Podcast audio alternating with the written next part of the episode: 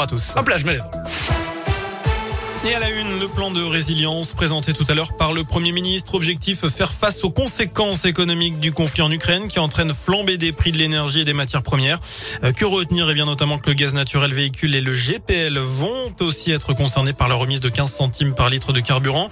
Euh, par ailleurs, les entreprises dont les dépenses d'électricité et de gaz représentent plus de 3% du chiffre d'affaires vont recevoir une nouvelle aide.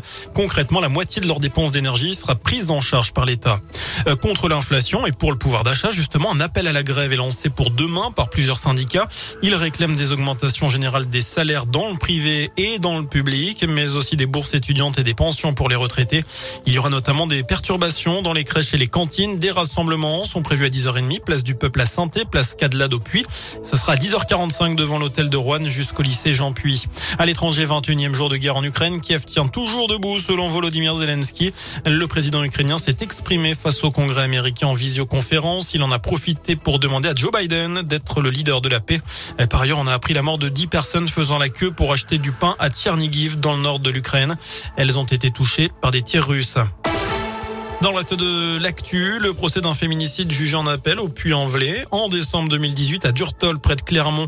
Eh bien, le mari de la victime avait été condamné en première instance à 25 ans de réclusion criminelle par les assises du Puy-de-Dôme. C'était en avril dernier. Âgée de 49 ans, la victime avait été tuée de plusieurs coups de couteau dans le cou au domicile familial. L'altération du discernement de l'accusé n'avait finalement pas été retenue par la cour et les jurés.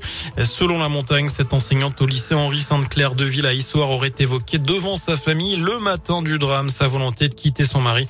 Le verdict est attendu vendredi. On va terminer avec un mot de sport du foot. La Ligue des Champions, Lille affronte Chelsea ce soir 21h en huitième de finale retour. Les nordistes étaient battus 2-0 au match aller. Voilà pour l'essentiel de l'actu. Passez une bonne soirée.